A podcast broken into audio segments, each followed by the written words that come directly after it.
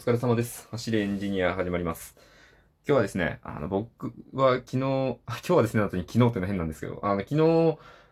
ツイッターで、あの、僕、星新一がすごい好きなんですって話をしたところ、あの、そういうの話聞いてみたいですっていう方がいましたので、ちょっと、あの、新鮮なうちに、その話をしちゃおうかなと思うんですけど、星新一が好きなんですけど、その前に身も蓋もないことを言うと、僕、活字がすごく、あの、苦手で、あの、読書っていうものをちゃんとしたことが、まあ、ほとんどない人だったんですよ。で、あの、ただ、あ実家には結構本があって、うん、まあ、そんなに、あの、両親が読書家っていう印象もないし、兄貴がそんなたくさん本を読んでいたかっていうとそんなこともないんですけど、まあ本がいっぱいあって、その中に、あの、まあ、メジャーですよね。星一と言ったらこれみたいなところもあるんですけど、あの、ぼっこちゃんの、あの、短編、短編集、まあまあ全部短編集ですけど、短編集があって、あの、それを読んでたんですよ。あの、星一って、すごく短くて読みやすいんですよね。あの、僕みたいな読書嫌いの人間にとってすごくありがたい。あの、下手したら本当に、あの、見開きどころか、1ページで終わるやつとかあったりするんですよ。で、まあ、短さとか読みやすさで言っちゃったん、先に言っちゃったんですけど、すっごく話が面白いんですよね。あの、毎回、すごい、なんていうんですか、あの、トリックというか、あ、こういうことだったのかみたいな、そういうなんかどんでん返しみたいなものがあんな短い話の中で繰り広げられるっていう、あの、鮮やかな手法ですかね。ちょっとね、僕ね、あの、本のことよくわかんないんで、なんか、今回すごいアバウトになるんですけど、そういうのがすごく好きで、家にあったものもすごく読んだし、何冊か本当に買って読むし、が学校の高校の図書館にあるやつは大体、で、まあそんなにたくさんある、数があるわけじゃないんであれですけど、読みましたね。星一本当好きで、あの、一度ね、映像化、一度というか映像化されてた時期があって、あ NHK だったと思うんですけど、あの、実写もアニメもあるんですよ。あの、なんか、星一を映像化するみたいな番組が、そんなに長い時期じゃなかった、長い期間じゃなかったんですけど、あって、ああ、これは面白いなとか、あの、いろんな本当あの、実写もあれば、えっと、普通のアニメもあるし、クレイアニメの回もあったかなあの、すごく有名なあの、穴の話、おい出てこいってやつだったと思うんですけど、あれが多分クレイアニメかなんかだったと思うんですよね。あれもすごくね、有名な話で、なんか教訓めいたところもあって面白いですよね。あ、そう、あと、あの、気まぐれロボットと変な怪獣は、あの、星日が好きになった後に買ってもらいましたね。で、あの、切っても切り離せないと僕が勝手に思っているだけかもしれないんですけど、あの、最、だから、割とその近年寄りの方のやつの挿絵になると思うんですけど、あの、すごく印象的なあの、挿絵じゃないですか、星一の作品って。あの、作者というかあの、絵を描いている方、今調べたらあの、和田誠さんっていう方なんですけど、もうあの、星一といえば、あの挿絵みたいなところがやっぱり僕にありますね。あの、すごくシュールなんですよね。人間にはとにかく、あの、無駄な表、無駄なというか表情がほぼなくて、なんかすごく、あの、驚いているような場面でも、まあ、口を開けているのが関の山みたいな、なんかそういった変に落ち着きのある空気感がまたすごく本編に合っていたなと思って、あの、もちろん読んでいるのは文章なんですけど、ちょくちょく出てくるその挿絵も僕はすごく楽しみにしながら読んでいました。で、これ僕の中でのその、星一の影響なんですけど、あの僕、すごく、ここから影響を受けてるんじゃないかなとは思うんですけど、あの、SF がすごく好きで、あと、あのサマータイムマシンブルースの回で話をしたと思うんですけど、ヨーロッパ企画も SF がすごく多いとか、基本 SF なんですよ。あので、やっぱ僕そういうのを受けてたと思うんですけど、僕が書く本は大体 SF です。あの、SF といっても、あの、スターウォーズみたいな壮大なやつじゃなくて、あのすごくこう、身近な世界観の中に SF を入れる。もし、もしくはその逆。一回僕が書いて、あの、上演したやつが、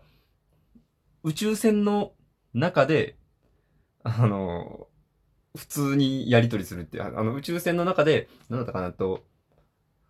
おまんじゅうの取り合いをする話なんですよね。これ聞いたらね、え、何その話になると思うんですけど、これ僕割と自信作でした。そこそこ評判良かったです。またこれの話についてはいつかしようと思うんですけど。こんな感じで、ですね。あと、うん、あ、そうだそうだ。僕の一番好きっていうか、一番印象に残っている話が、あの、これがすごく星新一作品の中で異色だと思うんですけど、あの、善良な市民っていう話ですね。あの、ネタバレになるんで、まあ、オチとかストーリーとかはあまり言わないんですけど、これ本当に、あの、特殊な話で、星一の作品は、まあ、あの、字の文が結構多いんですけど、この話はほぼ全てセリフで構成されてるんですよね。だから、うん、なんか、舞台化とかドラマ化とかってすごくしやすいんだろうなとか思いながら読んでたんですけど、珍しく本当にほぼ全てが会話で構成されていて、で、最後のね、最後の一行がまたすごくね、いいんで、これはぜひ読んでほしいです。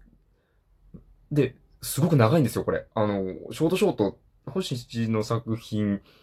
ね、なんか3、4ページぐらいで終わったりするやつなんかザラにあるんですけど、結構長かったんですよね。はい。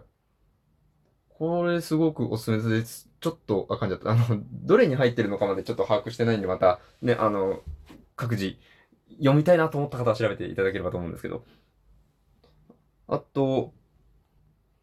あと、あの、あれですね、あの、ネットとかで結構有名というか、あの、評価を得ている話だと、処刑っていう話。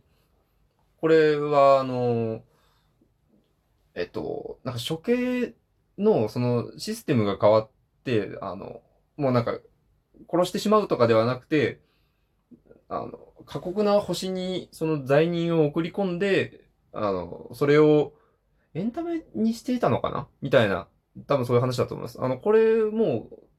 長、長編ショートショート 矛盾してるんですけど、これもね、いい話でした。はい。あと、全然あと、あとみたいになっちゃうんですけど、全然、あの、話の内容というよりは別の意味で印象っていうのが、あの、星一の、星一ってめっちゃ言うな。あの、この作品群の登場人物って、だいたい、あの、N 氏とか、あの、F 博士とか、そういう、あの、頭文字、あの、アルファベットであの、名前つけてるんですよね。あれ多分、あの、実在の人物を連想させたくないみたいな意図があったみたいなのをどっかでコミュニ挟んだと思うんですけど、まあ今回はそれはちょっと置いといて。で、あの、ちゃん、あの、名字が、普通に日本人の名前で付けられてる話が僕一個覚えてるのがすごく、本当あれこの人名前があるんだって思ったのが、あの、っと社長、企業の社長が、あの、道楽で、他の企業の社員として勤めていったみたいな話の、あ、こっち言っちゃったんですけど、まあまあまあ、あの、の、えっと、主人公というか、その社長の名前が多分なんか渡辺とかだと思うんですよね。ああ、なんで、この人は名前があるんだろうた、まあ、多分、書いた時期がすごく初期とかなのかな。まあ、あの、違う時期だったんですかね。ここはまあ憶測になっちゃうんですけど。そんな感じで、そういう、なんか、ポリシーというか作品の構成から外れたやつとかがすごくやっぱ印象に残りやすかったですね。話自体も、あの、その処刑と、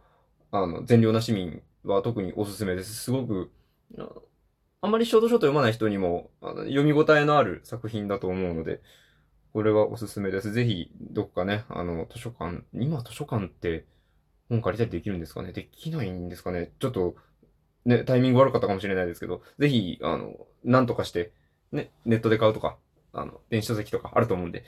ぜひ読んでみてください。僕もね、あの、こっちには今持ってきてないんで、なんとかそういう電子書籍みたいなものでまた星に読んでみようかなって思いました。映像作品の方もね、おすすめなんで、ぜひ、あの、なんか、オンデマンドとかあるのかな？まあ、あったらぜひ、見てやって、見て、見てや、見てやっては違いますよ。ぜひ見てください。はい。そんなところで、今日のところはこれぐらいにしておこうと思います。はい、えー、いつもご清聴ありがとうございます。あのね、こういった風にいろいろ話題を振ってくださるんで、なんとか、毎日続けていることができています。面白かったなと思ったら、まあ、クリップとかしていただけると、あの、僕が嬉しいのと、更新された時に、わかりやすくなるんで、追いやすくなるかと思います。それでは、えーご清聴ありがとうございました。お疲れ様でした。失礼いたします。